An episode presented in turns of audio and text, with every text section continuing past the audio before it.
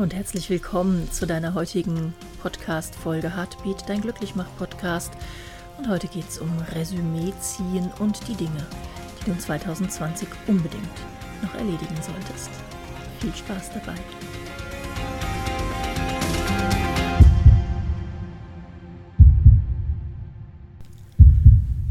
Ich glaube, jeder von uns hat eine andere Überschrift für 2020 gefunden und die wenigsten davon werden positiv sein.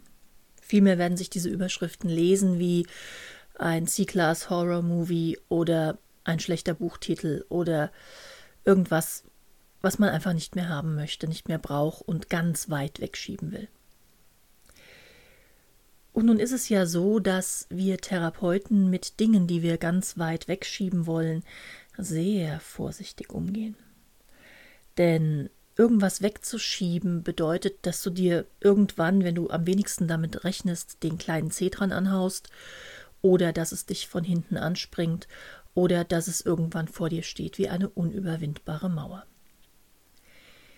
Der geheime Schlüssel zum Wegschieben ist nicht wegschieben, sondern beenden, abschließen, einen Punkt machen.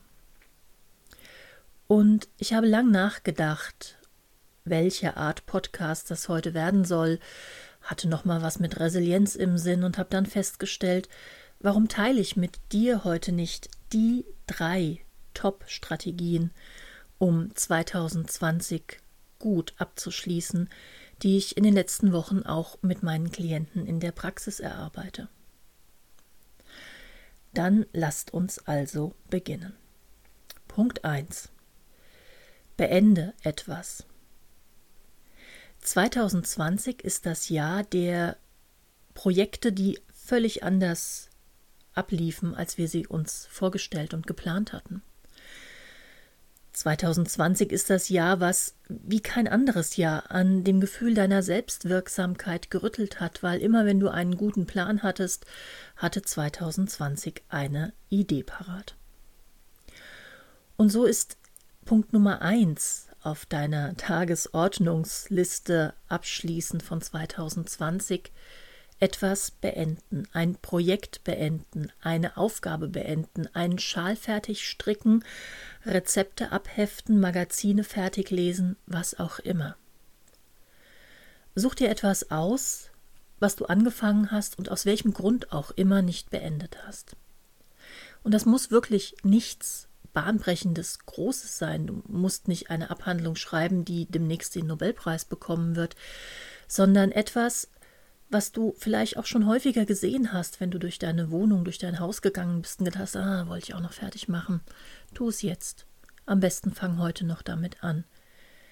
Und wenn du es beendet hast, klopf dir auf die Schulter und mach dir bewusst, dass du etwas abgeschlossen, beendet, fertiggestellt hast, dass du allen Widrigkeiten zum Trotz diese Aufgabe für dich zufriedenstellend zu Ende gebracht hast. Punkt 2 Achtsamkeit.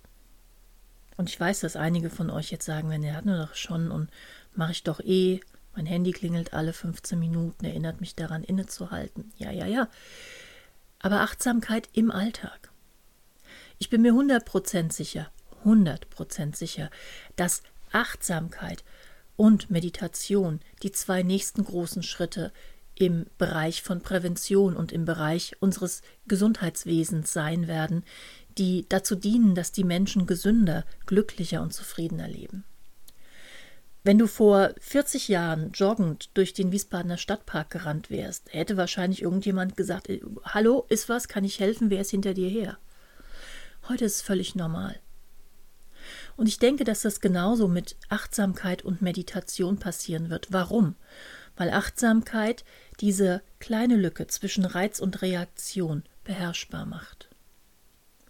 Das, was dich normalerweise wütend macht und du dann zornig wirst und dein Blutdruck geht auf 180 hoch, kann entmachtet werden, wenn du dir bewusst wirst, was passiert in meinem Körper. Ja, jemand schnappt dir die Parklücke vor der Nase weg. Ah, kann jeder von uns fühlen und wird dann wütend. Und was wäre, wenn du einfach feststellen würdest, ja, mein Herz rast, ja, mein Blutdruck steigt, ja, ich kriege rote Ohren, mein Hals schwillt an und jetzt atme ich erstmal aus. 2020 war ein Jahr, was uns unglaublich hohes Level an Erregung fürs autonome Nervensystem beschert hat. Und jeder, wirklich jeder, ich mit eingeschlossen, hatte Situationen, in der er nur noch reagiert hat. Reiz, Reaktion, Reiz, Reaktion. Das Schlechte daran ist, du kommst dir vor wie ein Ping-Pong-Ball. Achtsamkeit lernst du durch Meditation.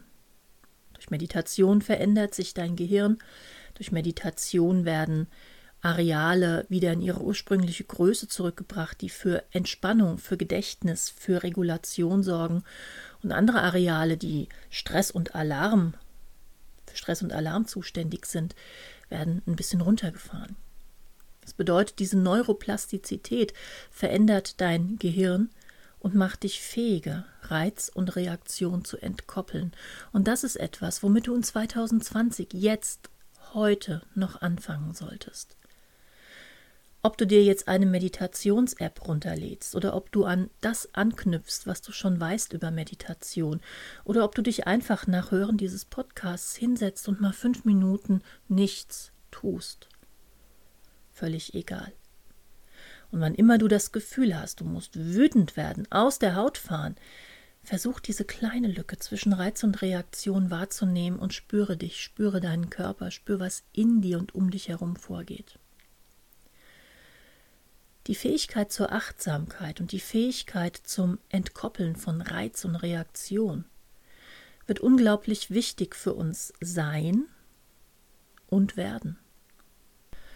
Genauso wie wir ganz selbstverständlich gesunde Ernährung praktizieren, wie wir Körperübungen praktizieren, joggen gehen, wie wir Medikamente nehmen, die unser Arzt uns verschreibt oder auch Nahrungsergänzungsmittel, genauso selbstverständlich sollte Achtsamkeitstraining und Meditationspraxis sein.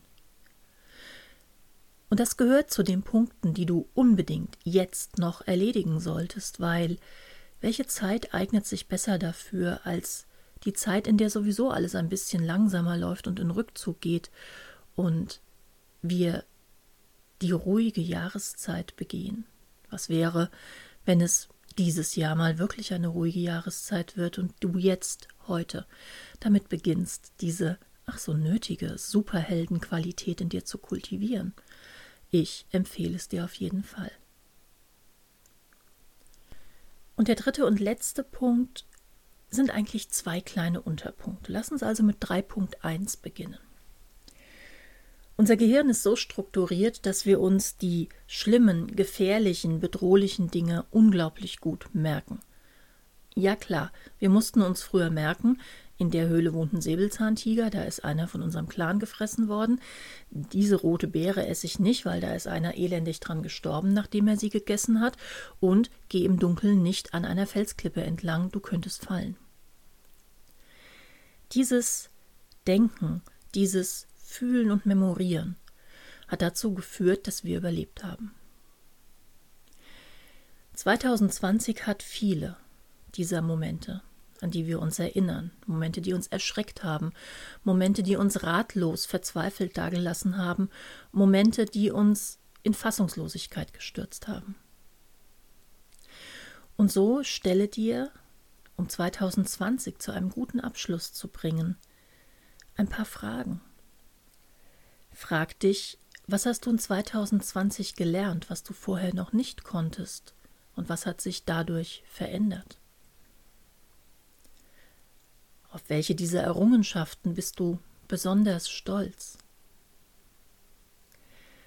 Finde drei wunderschöne Tage in 2020 und memoriere sie noch einmal mit allem, was sie für dich bedeutet haben, wie du dich gefühlt hast. Und dann stell dich vor einen Spiegel und schau dich an und beobachte den Menschen, der dir da entgegenblickt und werde dir bewusst, welche Entwicklung du gemacht hast, wo du jetzt stehst, wo du vielleicht nie gedacht hast, dass du einmal stehen wirst, was du alles geleistet hast. Und dann klopf dir auf die Schulter. Du erinnerst dich vielleicht an die Podcast-Folge, als ich über mein magisches Zettelglas gesprochen habe, in das ich immer Zettelchen reinlege, wenn etwas Schönes passiert, wenn mir etwas Schönes begegnet, wenn ich einen wunderbaren Moment habe. Und auch in 2020, das Glas steht hier neben mir auf dem Schreibtisch, ist das Glas ganz voll. Und ehrlich gesagt, habe ich keine Ahnung mehr, was alles auf den Zetteln draufsteht. Sich bewusst zu machen, dass 2020 auch nährende, glückselige, fröhliche, alberne Momente hatte, ist ganz wichtig, um den Bogen, den Kreis zu schließen. Dazu gehört auch, wenn dir das liegt, dass du dir einen Brief an dich selber schreibst. Wie es dir jetzt geht, was du empfindest, was du neu gelernt hast, was neu in dein Leben dazugekommen ist, aber vielleicht auch, wovon du dich verabschiedet hast. Und diesen Brief dann auf genau ein Jahr später datierst. Also wenn du diesen Brief am 27.11.2020 schreibst, klebst du ihn zu, verzierst ihn schön und schreibst drauf 27.11.2021 und legst ihn dort in deinen Kalender. Der Punkt 3.1 ist der, wenn noch nicht geschehen, Fang damit an, deinen Kalender 2021 zu schreiben und zu befüllen. Viele von uns haben sich nicht gewagt, einen 2021er Kalender zu beginnen, weil wir alle wissen, was mit dem Kalender von 2020 passiert ist. Ich selbst habe jetzt erst Ende letzter Woche den 2021er Wandkalender aufgehängt, nachdem ich mir 2020 nochmal angeschaut habe, wie viel gestrichen wurde, wie viel umgebucht wurde, wie viel nicht stattgefunden hat, aber auch gesehen habe, wie viel andere Dinge stattdessen geschehen sind. Such dir etwas in 2021, worauf du dich freust, und das muss kein Urlaub sein. Vielleicht möchtest du endlich eine Fremdsprache lernen. Vielleicht möchtest du ein Pullover stricken, ein Bild malen. Vielleicht möchtest du wieder anfangen zu schreiben. Such dir etwas, worauf du dich freust. Und dann mach dich dran, einen Plan zu schreiben, wann du was tun wirst, um dich daran zu freuen. Ich glaube, diese drei Punkte helfen dir, helfen uns allen, 2020 zu einem würdevollen Abschluss zu bringen. Dieses Jahr war hoch herausfordernd aber auch hochtransformativ. Wir haben viel über uns gelernt und wir haben viel über die anderen, über die Welt gelernt. Und ich glaube, dieses Jahr verdient einen etwas achtsameren, etwas bewussteren und einen etwas anderen Abschluss, ein etwas anderes Resümee als die vielen Jahre davor. Und so wünsche ich dir, bis wir uns das nächste Mal hören, einen ganz wundervollen Abschluss, ein ganz wundervolles Resümee des Jahres 2020 mit vielleicht der ein oder anderen Überraschung. Wir werden uns dieses Jahr bis zum 18.12. hören. 18.12. ist die letzte reguläre Folge dieses Podcasts. Es wird noch eine kleine Überraschung geben. Und dann bin ich in Weihnachtspause, dann sind die Rauhnächte, die ich immer sehr bewusst begehe. Ich lade dich auch ganz herzlich ein, dir einmal das Rauhnachtsspecial anzuschauen, ob das vielleicht etwas für dich wäre, weil wir uns zwölf Tage Zeit nehmen, 2020 gründlich abzuschließen, weil wir am 24.12. ein Ritual gemeinsam erleben und dann eben die Rauhnächte vom 25.12. bis 6.1. in ihrer vollen transformativen Kraft nutzen. Wir hören uns also bis zum 18.12. regelmäßig und dann erst wieder ab dem 15.01. Das nur schon mal als Vorabinfo für dich. Bis zur nächsten Woche. Das war's schon wieder mit deiner heutigen Folge Heartbeat, dein Glücklichmach-Podcast. Ich danke, dass du mir zugehört hast. Wenn du mehr über mein Tun, über mein Wirken erfahren möchtest, besuch doch mal meine Homepage traumatherapie-online.eu. Ich würde mich sehr freuen. Nun wünsche ich dir eine wunderschöne Zeit, bis wir uns zum nächsten Mal hören.